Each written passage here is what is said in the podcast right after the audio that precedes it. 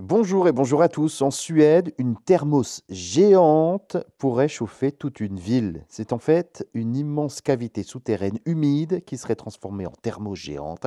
C'est à Vasteras en Suède, un ancien dépôt de pétrole en stockage d'eau chaude qui pourrait donc chauffer toute une ville.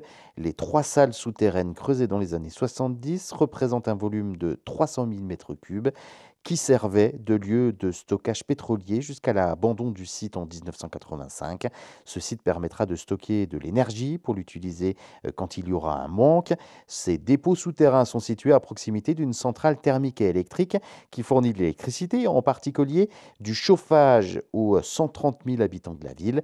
Des centaines de mètres de tuyaux sont installés le long des changeurs de chaleur afin que les surplus de chaleur permettent de chauffer l'eau stockée qui sera donc ensuite utilisée lors des périodes de pénurie. Alors, une fois les travaux achevés, ce site sera inondé et fermé. Il n'avait jamais été complètement euh, décontaminé au moment de sa fermeture. Lors des euh, périodes de froid, ce nouveau stockage de chaleur va permettre au groupe de limiter donc euh, les besoins et de recouvrir aux réserves actuelles de la centrale, dont certaines fonctionnent avec des énergies fossiles. Ce stockage d'énergie est un défi de longue date hein, pour les producteurs d'énergie qui cherchent effectivement à limiter la perte d'énergie produite. Un tel défi se pose par exemple pour l'énergie éolienne avec plusieurs solutions qui doivent cependant encore progresser.